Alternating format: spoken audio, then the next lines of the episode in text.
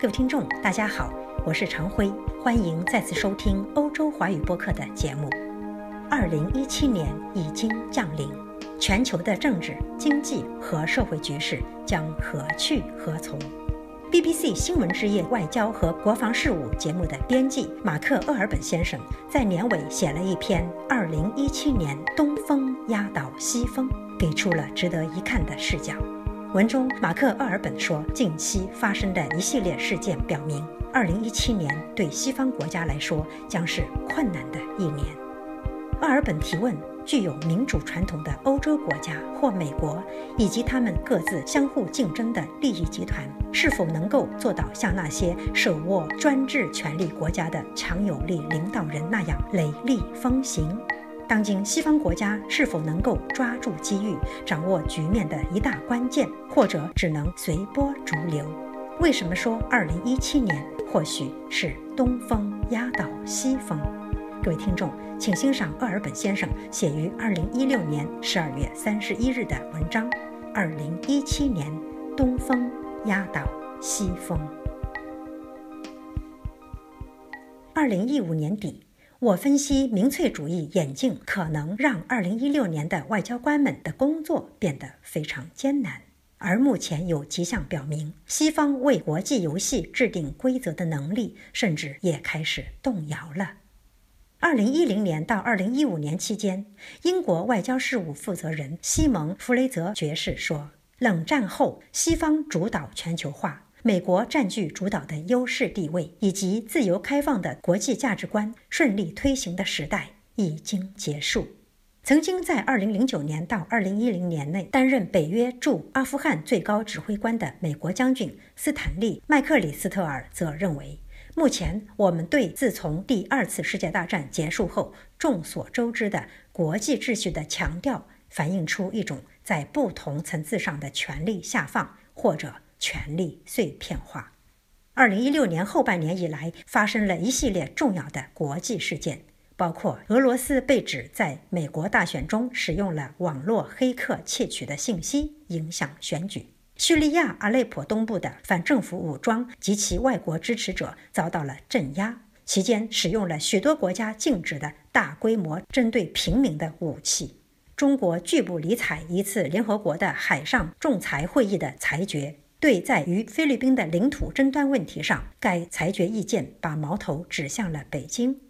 包括俄罗斯和南非在内的一些国家决定退出国际刑事法院。一些国际贸易谈判破裂，包括特朗普当选总统后宣布美国要放弃的跨太平洋合作伙伴关系协议。叙利亚发生的事件凸显了联合国安全理事会的五个常任理事国。也就是中国、法国、俄罗斯、英国和美国未能就制止这场危机达成任何一致。事实上，自从联合国1945年成立以来，在严重的国际危机之际，几大国鲜有团结。特别是当其中一个常任理事国感觉到他的重大利益受到威胁的时候，更是这样。1991年，联合国赞同美国领导了一场反对萨达姆侯赛因的战争。这是理事会实际上支持发动战争的一个非常罕见的例子，但那也只是昙花一现。英国艾克塞特大学的帕特里克·波特教授认为，我们最近的国际秩序的概念是建立在一种不寻常的美国主导的优势地位的基础上建立的看法。这种不寻常的优势犹有竟时。他补充说，这种秩序从外部发挥了巨大作用，将世界经济的重心从西方转移到东方，使得西方更难以强加他的意志。当然，许多人都会乐见美国在共产主义垮塌后多年内在全球的大一统 （hyperpower） 主导地位的削弱，以及出现一个更加多极的世界。在许多非洲和亚洲国家，随着在西方大学里受到教育的老一代政治家被更替。有自己独特的世界观的新一代，也有一种自主意识。从南非和其他一些退出海牙国际刑事法庭的非洲国家的例子看来，这是被视为国际法庭不公平原因造成的结果。冈比亚的信息部长说，国际法院被人利用，用来迫害非洲人，特别是非洲的领导人。俄罗斯和中国都是联合国大国俱乐部的成员，他们最近都质疑联合国在他们非常关切的领土争议问题上是否有能力发挥作用。如果说现在在世界有很多地方，那些由殖民主义者或者西方列强制定的老规矩以及不是时宜的话，这些规定至少包含了几十年来很多国家愿意或者至少是口头赞同的一套价值体系。一些正在兴起的强大的意识形态，不论是中国标榜的后共产主义儒家学说，还是俄国的东正教影响下的国家命运说，或者指导沙特或是伊朗政策的迥然不同的伊斯兰思想形态，都只对他们自己的人民有吸引力，对其他人几乎没有多少影响。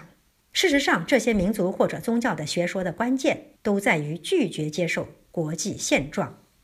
一些非国家组织，包括比如真主党或博科圣地，也提出了很多挑战。在安全、金融或者技术领域，新的干扰因素形成对现行秩序很大的威胁，以至于麦克里斯特尔将军认为，不禁让人想象出一个后世界末日的强者生存的乱世景象。虽然这种巨大挑战来自外部，但也有波特教授所描述的对内部的破坏。西方自己内部就有诸多分歧，比如说特朗普当选就让人们担心发生新的贸易战。如果这位当选总统履行他的各种竞选承诺的话，西蒙·弗雷泽爵士说，那么我们正在进入一段艰难的大国尽力的外交政策时期，在权力和国家利益的驱动下，会有更多的现实交易，更多的对抗，而不是形成国际社会共同的价值观或者集体意识。今后更多的重点将是双边两国之间，而不是多边外交。这可能会使国际关系变得更像十九世纪的感觉。波特教授说：“我们举措感觉不佳，而且没有准备参与一场更像过去历史上正常的外交，在与其他大国竞争的同时，也展开合作。”土耳其总统埃尔多安和俄罗斯总统普京之间的关系，就是后意识形态治国方略的一个有趣的例子。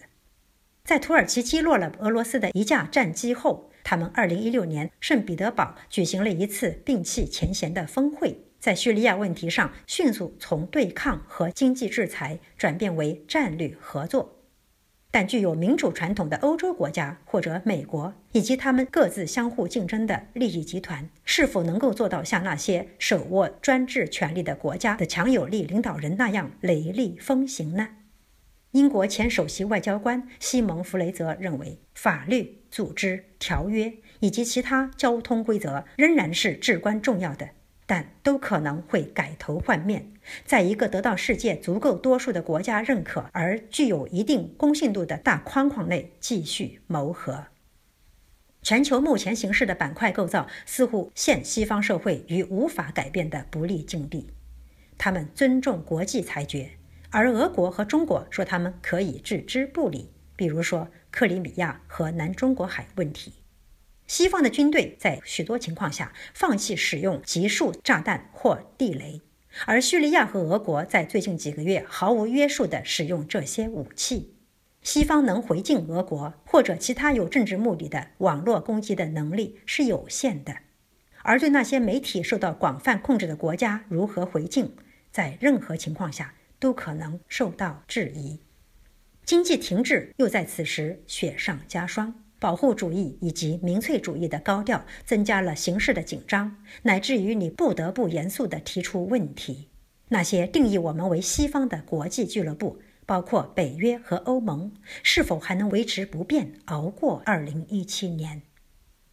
？2017年，意大利、荷兰、法国和德国的一系列大选，将是对欧盟的严峻考验，特别是欧元。